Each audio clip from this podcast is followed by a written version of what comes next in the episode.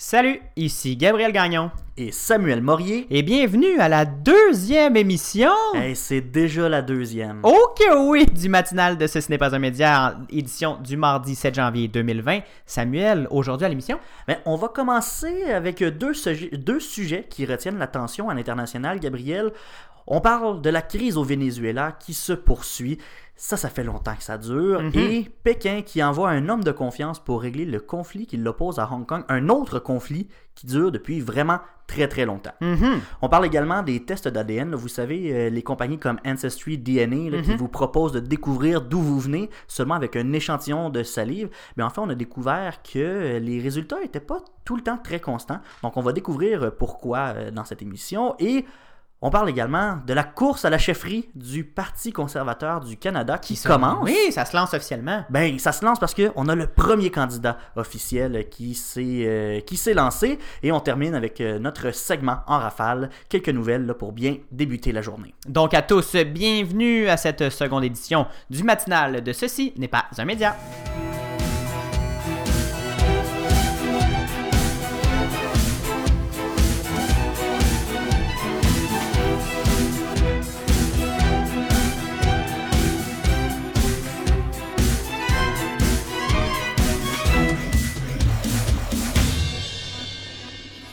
Bonjour Samuel. Bonjour Gabriel. Comment ça va? Ben, ça va très très bien. C'est toujours un énorme plaisir de feuilleter l'actualité, de découvrir Mhm. ce qui s'est passé, gratter, puis le vulgariser ensuite parce que c'est ce qu'on fait à Ceci n'est pas un média, le matinal. On trouve les gros sujets d'actualité et on, On les vulgarise. ça. On synthétise tout ça en une demi-heure pour qu'on soit capable, le matin, on écoute ça, vite fait, on comprend ce qui se passe, on part pour notre journée. Moi j'ai mon café, je suis prêt, j'ai mon verre d'eau, t'es prêt toi aussi. On est prêt. On part ça, cette émission-là, et on va commencer avec euh, un sujet que, que j'ai couvert euh, souvent dans ma chronique internationale de Ce, ce n'est pas un média à la radio. Oui, c'est- si on s'en souvient, là, c'est un des premiers sujets, je Oui. crois, qu'on qu'on a abordé dans notre euh, mouture radio Mhm. à Sherbrooke.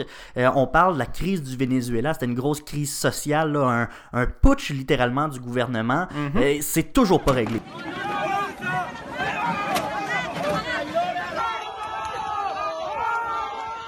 Non, c'est pas réglé. Et avant d'arriver aux événements de ce week-end, aux nouveaux développements, on- je pense qu'une mise en contexte s'impose. Oui, parce que c'est très complexe. là. Si vous avez écouté l'épisode d'hier sur la guerre entre l'Iran et Oui. les États-Unis, ben, ça se ressemble un peu. C'est plusieurs intervenants. C'est encore plusieurs intervenants, plusieurs couches qui, Qui se arrivent. Ouais, ouais, ouais. On se souvient que le Venezuela est embourbé dans une crise économique sans précédent qui cause un taux d'inflation de 10 millions de pourcents selon le FMI, le Fonds monétaire international. C'en est quasiment absurde, ce nombre-là. Oui, et puis là, il n'y a pas de, de- de zéro de trop, là. et on a fait nos devoirs. La population a donc perdu accès à ce qu'on tient pour acquis ici, soit la sécurité alimentaire, les soins de santé, une maison éclairée par de l'électricité, La base. de l'essence dans sa voiture, la base. On se souvient aussi que le président Nicolas Maduro a raffermi son contrôle sur le système politique du pays et qu'un député, Juan Guaido de son nom, tente de prendre le contrôle de la présidence afin de rétablir la confiance de la population. Maduro est en effet reconnu par la communauté inter- internationale pardon, comme un président autoritaire et qui n'a pas la légitimité de gouverner. Chrystia Freeland, l'ancienne ministre des Affaires étrangères, aujourd'hui vice-première ministre, dans le premier gouvernement Trudeau, avait déjà dénoncé la dictature de Maduro. la dictature, qu'en fait, qui était la continuité de, de- du régime Chavez Mhm. euh, de l'époque, qui était aussi une dictature. qui avait été con- euh, qui, qui- qui était contesté à, Oui. à la suite de sa mort, oui, en effet. Effectivement. Mais là, on pensait se diriger vers une possible sortie de la crise avec euh, le nouveau Mhm. président autoproclamé, mais finalement, non. Non, euh, on pensait que c'était possible suite à l'élection de Juan Guaido à la tête de l'Assemblée nationale. Il avait trouvé assez d'appui à des députés. Mais on a compris hier que c'était pas prêt de se régler euh, cette crise-là. Maduro a en effet pris le contrôle de l'Assemblée, réussissant à bloquer la réélection de Guaido à la présidence de la Chambre. Le président du pays a envoyé ses forces de sécurité autour de l'immeuble qui abrite les députés afin de bloquer tous les accès à son plus grand adversaire. On a d'ailleurs vu M. Guaido sur des images euh, vidéo tenter d'accéder à l'enceinte du Parlement en escaladant la clôture métallique autour du terrain. Ici au Québec, on a des députés qui, pour bloquer l'exercice démocratique, vont rester dans la chambre Oui. de, de l'Assemblée ou la chambre des communes Pour très très longtemps pour poser oui. des questions, puis des fois c'est des questions niaiseuses. Mhm. mais au Venezuela, on envoie l'armée pour empêcher les gens de rentrer Dans dans, le- l'enceinte Ouais. même de la démocratie. Oui, ça montre tout le mépris que M. Maduro a pour euh, le système politique euh, démocratique du Venezuela. Donc, les forces de Maduro, euh, vous l'aurez compris, l'ont tout de suite repoussé et forcé à abandonner son projet de rentrer à son lieu de travail. En signe de protestation contre cette prise de contrôle de la dernière, faut le souligner, la dernière institution toujours indépendante au désir du président, la population est descendue dans les rues pour manifester. C'est alors qu'on a vu des scènes d'horreur de blindés militaires rouler sur des manifestants, Ah oui. des images assez euh, intenses à Ah, c'est choquant, là. C'est c'est pas juste on roule sur le pied tranquillement. Oh, excuse-moi, je t'ai pas vu. C'est vraiment, il y a un blindé qui prend son élan et qui rentre dans la foule en espérant ramasser le plus de gens possible. C'est vraiment une horreur à voir. Oui, euh, on va partager l'article du New York Times qui euh, relate les événements euh, sur notre page Facebook. Et pendant ce temps-là, le parti de Maduro, qui n'avait pas quorum selon les observateurs internationaux, a assermenté un fidèle du président, M. Luis Para. Maduro a salué cette élection, affirmant que c'en était une de rejet de Guaido. Il n'y a toutefois pas eu de vote des législateurs. une petite, là, une petite entorse aux, euh, aux règles démocratiques normales. Là, on passe d'une crise à une autre, Gabriel, une autre crise sociale, Mhm. autre grosse nouvelle qui est cette fois-ci de l'autre côté complètement de la planète, à Hong Kong. Oui. On régi- euh, c'est à Hong Kong qu'on rejette un régime autoritaire encore une fois, Mhm. mais un régime autoritaire en Chine. Et Pékin se laisse pas faire. Oh non, non, non, à Pékin n'a pas dit ce dernier mot. Je pense qu'on sait tous que les citoyens de Hong Kong sont en train de se rebeller contre le gouvernement central de Pékin à grands coups de manifestations monstres et de votes protestataires aux élections municipales. Ça, assure, ça dure depuis mars 2019, pardon. Ça avait commencé comme un mouvement contre un traité d'extradition avec la Chine continentale qui n'a pas plu du tout aux Hongkongais.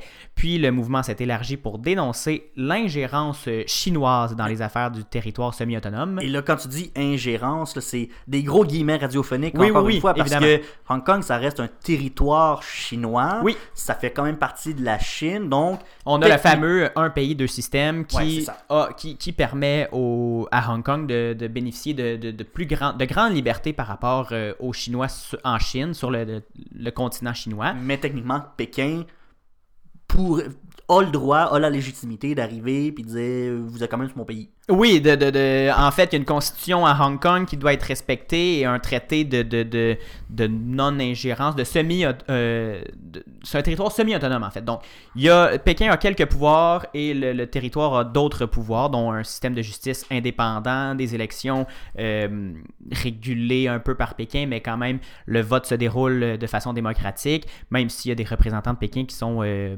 sont envoyés par défaut, de facto, euh, à l'Assemblée à Hong Kong. Mais euh, jusqu'en 2047, Hong Kong peut bénéficier de grands, euh, de grands avantages que les Chinois n'ont pas, dont la liberté et un système de justice indépendant du politique. Bref, depuis ces manifestations-là contre le traité d'extra- d'extradition, la Chine garde la ligne dure avec Hong Kong, ne cédant pas à une seule revendication, sauf celle contre le dit traité qui a aujourd'hui été abandonné. C'est alors qu'aujourd'hui, la Chine envoie un homme fort pour tenter de régler, la crise parce qu'il y a encore des manifestations à Hong Kong. Là, c'est pas n'importe quel homme, comme on dirait ici, c'est un pompier Un pompier, on, se souvient du gouvernement de, de Jean Charest qui avait son pompier en Pierre Moreau, qui était envoyé dans tous les ministères où il y avait besoin d'un homme fort. Ben ici, c'est c'est complètement différent parce que c'est un régime autoritaire, mais euh, c'est quand même un homme fort qui va euh, tenir les rênes plus serrées à Hong Kong, selon euh, ce qu'on peut lire. Son nom, c'est Luo Huning. Désolé, mon mandarin est un peu rouillé. Retenez-le, son nom, bon, on risque d'en entendre parler à nouveau. La particularité de cet homme, c'est qu'il est reconnu à Pékin comme le, entre gros guillemets, régleur de problèmes. Il a été envoyé partout dans le pays pour régler différentes crises internes et il agit désormais à titre de directeur du bureau de liaison de Hong Kong, l'organe du Parti communiste, vous l'aurez compris, responsable de faire le lien entre le gouvernement de Pékin et le gouvernement local. Pourquoi ça fait une nouvelle? Un simple changement de dirigeant dans un organe qui est de toute façon déjà contrôlé par le parti, c'est parce que M. Luo est reconnu pour être ultra fidèle au parti et qu'il a notamment travaillé à contrôler une importante minorité tibétaine dans la province de Qinghai et à nettoyer la corruption à Chanchi. Là, encore une fois, mon mandarin est brouillé. Une autre province chinoise. Est-ce que ça veut dire que le président Xi Jinping tentera bientôt d'utiliser des moyens plus musclés à Hong Kong pour régler, entre guillemets, la crise?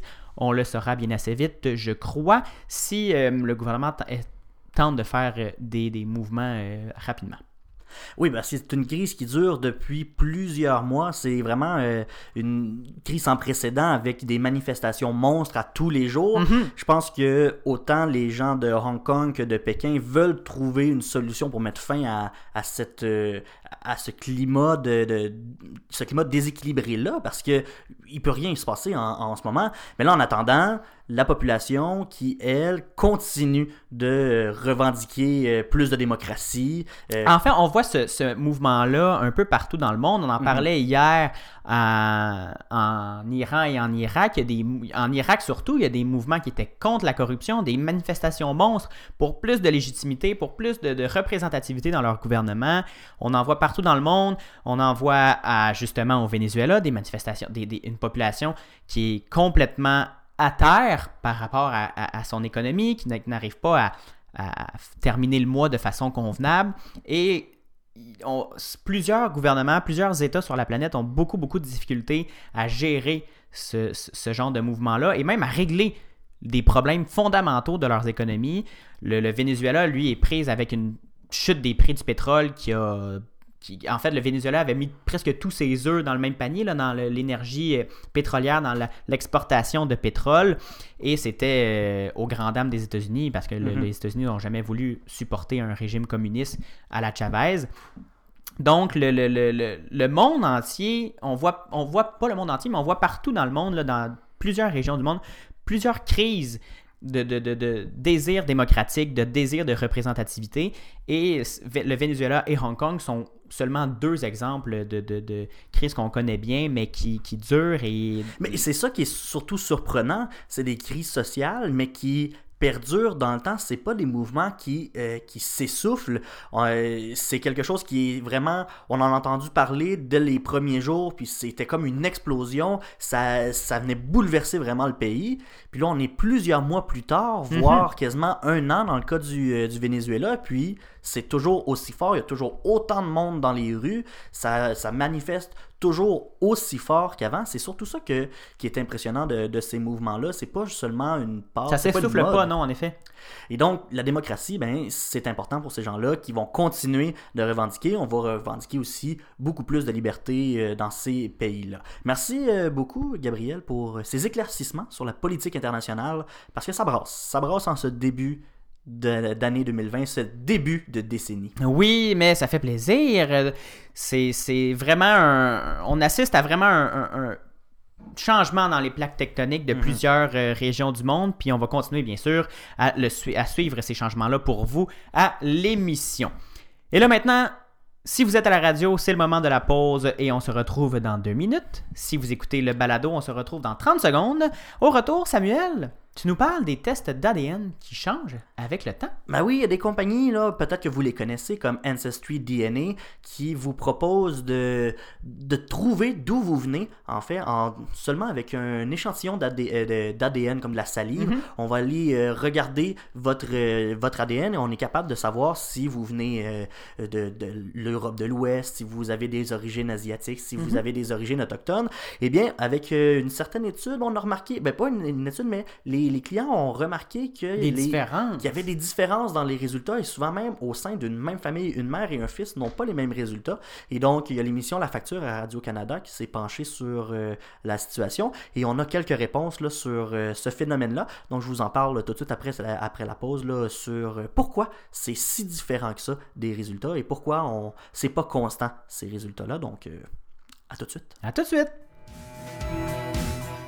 Vous écoutez le matinal de Ceci n'est pas un média. En ondes du lundi au jeudi dès 7h en balado, Et de 9h au CFAC 88.3 FM à Sherbrooke. Abonnez-vous au balado sur Apple Podcast, Spotify, Google Podcast et sur la plateforme Anchor pour ne rien manquer. On se rejoint aussi sur Facebook au facebook.com CNPUM et sur Instagram CNPUM baramba balado. Samuel, Ancestry.ca, on voit beaucoup de publicité avec euh, Normand Brathwaite, Elisabeth, Elisabeth, euh, ça son nom, Elisabeth Baudouin. Blouin Brathwaite. Blouin Brathwaite Ouais.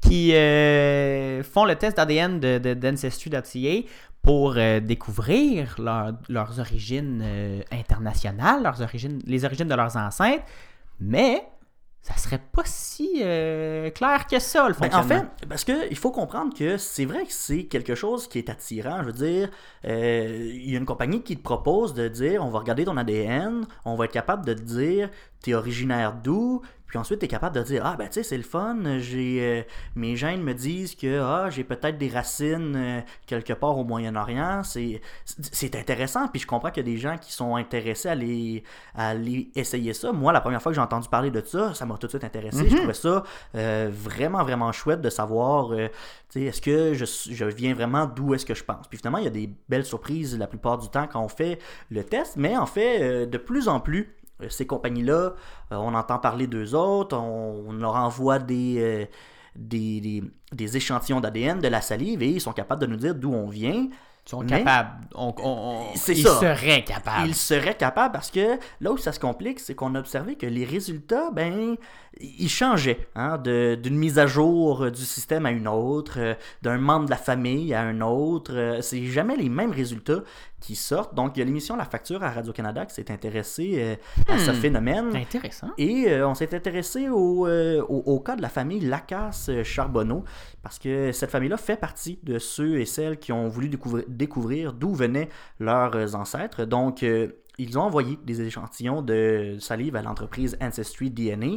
Et euh, ce qui était particulier de cette famille-là, c'est que cette famille-là était convaincue qu'ils avaient du sang amérindien parce que la photo, on, la famille avait une photo du grand-père de, de Madame Lacasse qui est, euh, on le voit, euh, il est habillé en amérindien et tout, puis la Madame, elle sait, son grand-père, c'était un amérindien. Mais Hmm, les... C'était peut-être un déguisement. Euh, C'était peut-être un Trudeau. Peut-être, on le sait pas. Ben, le sait En tout cas, le Ancestry l'a pas vu. Euh, selon Ancestry, ce n'était pas un Amérindien parce que quand elle a reçu ses, euh, ses résultats, ben, il n'y avait aucune trace d'origine autochtone dans son, Oh. euh, dans son ADN. Par contre, son fils, lui, a. les, les autoch- le- le- le- l'ADN autochtone ressortait dans les résultats euh, Bon. d'ADN. Le Ouais. père de la mère est autochtone, la mère l'est pas, mais le fils de la mère Ben, l'est. c'est ça qui est particulier. On, on voit des espèces d'incongruités comme ça. Et euh, déjà là, c'est bizarre, mais ce qui est encore plus bizarre, c'est que cinq mois plus tard, Ah. Ancestry DNA a fait une mise à jour euh, de son système et il a envoyé des nouveaux résultats à la famille. Est-ce que c'est pour être plus précis parce qu'ils ont euh, mis ben, à jour leur banque que, de données euh, avec plus C'est de... ça. ce qu'il faut savoir, en fait, c'est la raison pour laquelle c'est pas si précis que ça. C'est que Ancestry.com, Ancestry DNA, euh, a une banque de données avec un, euh, c'est- euh, avec un groupe de références dans lequel il y a plein d'AD- d'ADN différents. Et pour savoir d'où on vient, en Mhm. fait, euh, c'est qu'on la, la compagnie va comparer notre ADN avec sa base de données et là on va être capable de voir ben ok on a plein de points communs avec des gens de telle place de telle place de telle place. Et là c'est là qu'ils sont capables de faire un lien puis voir ok ben tes origines c'est ça ça ça et ça. Et à, à- Ancestry fait des, euh, des mises à jour de temps en temps pour euh, augmenter son bassin dans son groupe de référence. Et donc, comme il y a tout le temps de plus en plus d'ADN dans son bassin de groupe de référence, ben, les résultats peuvent varier à chaque fois parce que euh, ce qu'il faut comprendre, c'est que c'est pas la technique qui est le problème, c'est le professeur au département de génétique de l'Université McGill qui le dit, là, Sim- euh, Monsieur Simon Gravel. C'est pas la démarche le problème, c'est vraiment le groupe euh, de référence parce que on ne compare jamais avec le même groupe de référence parce qu'à chaque fois qu'on fait un test, ben on a rajouté des données. À chaque fois, on rajoute des données, on rajoute des données. Puis c'est Ah. normal que la compagnie rajoute des données parce qu'on veut essayer le plus possible d'être précis. Et à chaque fois Mhm. qu'on rajoute des données, c'est dans l'objectif d'être de plus, plus en plus précis et d'être capable d'enlever euh, certaines aberrations, euh, pas aberrations, mais certaines euh, données qui n'ont pas rapport. Parce que dans les tests de la famille euh, Lacasse-Charbonneau, euh, par exemple, le- le- on avait neuf résultats d'origine différentes qui sortaient là, à, à différents pourcentages. Et euh, quand on a fait la mise à jour, ben, finalement, les origines étaient réduites à seulement quatre régions. Et ce qui était au départ l'Europe de l'Ouest est devenu la France. Ah! Donc, c'est vraiment des changements comme ça. Et au départ, les clients qui voyaient ça, bien évidemment, euh, ils se disaient, voyons, mais tu fais avoir? Tu sais, Mhm. c'est- sûr, tu tu fais ton premier test, tu te fais dire, ah oui, ok, je viens de l'Europe de l'Ouest, de l'Europe de l'Est, j'ai de la des, des- de l'ADN euh, Mhm. asiatique, ces genres de choses-là. Puis finalement, tu vois cinq mois plus tard que, ben non, finalement, t'es français à 95%, puis des traces de trois autres pays. Tu te poses des questions. Mhm. Puis la compagnie a répondu en disant on comprend que ça suscite un, un certain problème chez, chez nos clients qui se demandent qu'est-ce qui s'est passé. Mais en fait, la compagnie se défend en disant c'est vraiment, euh, c'est vraiment dans l'optique d'améliorer notre service, qu'on change notre base de données et qu'on fait des euh, mises à jour. Et donc, c'est ça, la mise à jour, ça égale un nouveau groupe de référence parce qu'on a plus de, de données. Donc, ça va transformer les résultats. Et euh, ce qu'il faut garder en tête, par contre, là, quand on, on fait ce genre, on fait appel à, ce- à ce genre de compagnie-là, c'est que oui, ils vont nous donner euh, des résultats, mais il faut toujours se garder en tête que c'est une estimation. Oui, c'est jamais un euh, résultat euh, qui va te dire à 100%, c'est sûr que tu es originaire de là. Ça reste seulement un, un- un exercice de compar- comparaison entre ton ADN et une base de données qui change à euh, certains intervalles. Donc, c'est une estimation. Le ferais-tu, toi, le test d'ADN? Ben, même si ça reste une estimation, je pense que ça donne quand même une bonne idée. Parce que. Mais l'intérêt de, de, de, de savoir. euh, Ben, je pense que c'est plus par curiosité. Ouais. Euh, en même temps, moi, je me dis, si je fais le, le test, j'ai pas mal des bonnes idées de que- ce que ça va donner. Parce que pour avoir fait euh, l'exercice avec un arbre généalogique et tout, Mhm. je le sais que ma famille, moi, elle vient vraiment beaucoup de France. Fait que Mhm. je le sais que si j'ai le, le- le- je fais le test, ça va probablement sortir à 90% euh, la. France, mais pour savoir les petits pourcentages des autres pays, Ouais. c'est le fun euh, juste par curiosité, mais en même temps, plus le pourcentage est faible, plus euh, la marge d'erreur est grande. Mhm. C'est sûr que si ça sort à 95% de, que tu viens de France, ben probablement que le test a pas mal raison, mais si tu as une origine, par exemple, à 3% de, je sais pas, du Botswana, ben, ça Mhm. se peut que peut-être euh, il se trompe et finalement tu es juste à 0.5%, je le sais pas. Hmm, intéressant tout ça. Moi, moi, je, me, je me pose la question. L'exercice de l'arbre généalogique m'intéresse parce que j'aime, j'aimerais ça. Je l'ai jamais fait, mais j'aimerais ça comprendre d'où, euh, d'où viennent mes ancêtres, c'était quoi leur rôle dans la, dans la société, dans leur société d'origine, comment ils sont venus ici, pourquoi, pour quelles raisons, est-ce que c'était des commerçants, est-ce que c'était des, des, des, des navigateurs, est-ce que c'était des filles du roi, j'aimerais, j'aime, ça j'aimerais ça, mais savoir le pourcentage, personnellement, hmm, je me pose la question à savoir si c'est... Ben, c'est pas nécessaire, mais pour des gens qui sont curieux, Mhm. ça peut être euh, ça peut être pertinent. Puis je pense que c'est plus pour le plaisir que pour te dire ben euh, oui, regardez, j'ai fait un test d'ADN, puis je suis à 15% amérindien, j'ai le droit à ma carte. C'est pas pour c'est pas pour ça. là. Reste à voir aussi euh, les conditions d'utilisation du service de Oui. Ancestry DNA. Savoir, moi, j'aimerais ça savoir aussi ce qu'ils font. Faudrait Parce que ça reste que tu donnes des informations très très personnelles à cette littéralement ton ADN. Et à- en 2020, à l'heure euh, des euh, données biométriques, euh, Exactement. c'est- ça devient de plus en plus touché. Gabriel, euh, si tu me le permets, j'aimerais ça tout de suite passer au prochain sujet parce Oui. que le temps file. Oui, allons-y. Euh, J'aimerais ça qu'on parle de la course à la chefferie du Parti euh, conservateur parce que on le sait depuis quelque temps que la personne qui va remplacer Andrew Scheer à la tête du Parti conservateur sera choisie le 27 juin prochain. Mhm. Jusqu'à maintenant, on n'avait personne qui avait, con- par- euh, qui avait confirmé pardon, Plusieurs sa rumeurs, par participation. On a eu des rumeurs, on a eu la certitude que certaines personnalités réfléchissaient à la possibilité de se présenter. On pense à Jean Charest, Ronan Ambrose.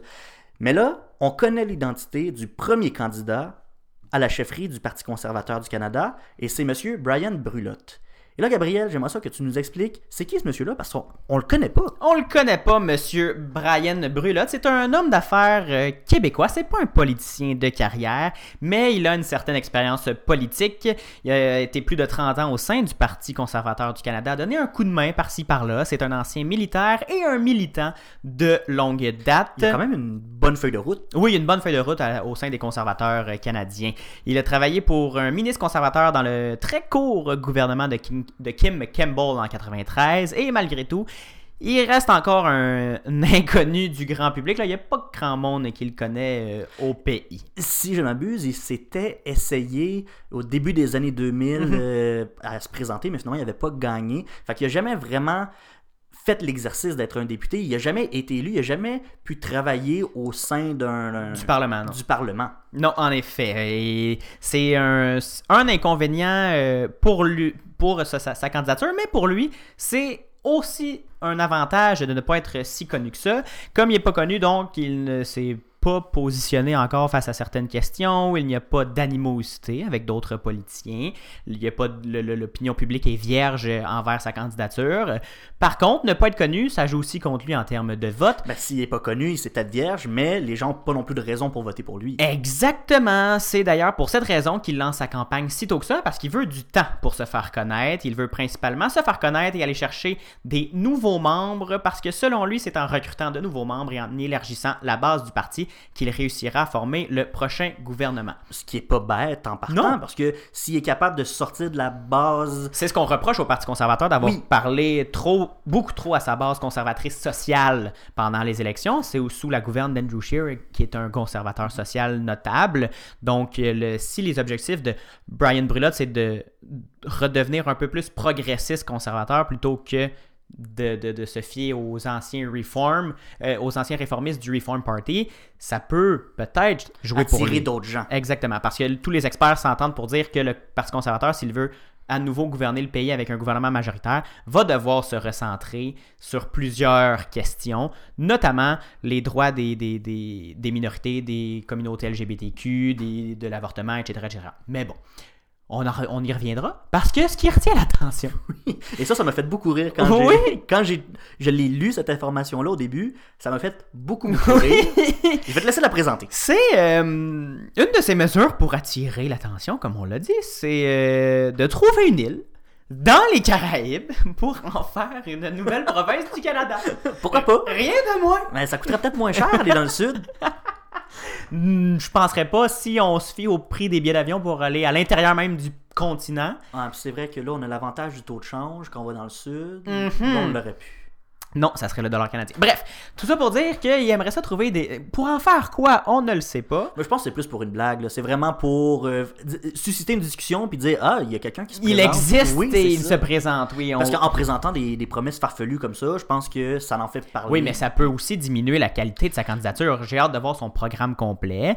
Mais en ce moment, c'est vrai que ça semble plus à une blague pour attirer l'attention des médias, des, des, des commentateurs politiques. Mais sait-on jamais? Peut-être qu'il a vraiment une intention. M. Bullock souhaite euh, euh, souhaite faire réfléchir les militants conservateurs aussi afin de les inciter à discuter des enjeux importants pour le Canada. Il veut parler de la place du pays dans le monde, des changements climatiques qui frappent la planète et de l'économie intérieure. Il veut aussi se, débarrasser des préjugés comme quoi seuls les socialistes et les libéraux se préoccupent des gens. Pour lui, être capitaliste ne veut pas dire ne pas se préoccuper des gens. Il s'est montré contre la taxe carbone pour quelques raisons. Selon lui, c'est on devrait utiliser le pouvoir de taxation autrement que de plafonner les, émissions de gaz à effet de serre, en notamment en installant une taxe sur les biens luxueux, sur les deuxièmes voitures, etc. etc. Et euh, il veut se distancier des postures sociales de Shear. Il est pro-choix, il n'y aura donc aucun projet de loi contre l'avortement et il est pour euh, la liberté des euh, communautés LGBTQ. Merci Gabriel. Et en terminant, en rafale, on a quelques nouvelles pour vous. Oui, c'est notre segment pour clôturer cette émission. Vous le connaissez déjà après cette deuxième. Le magnat de l'automobile déchu, Carlos Ghosn, je me souviens plus comment on prononce ce nom, qui a fait fi des qui a fui des accusations de malversation financière au Japon, donnera mercredi une conférence de presse à Beyrouth.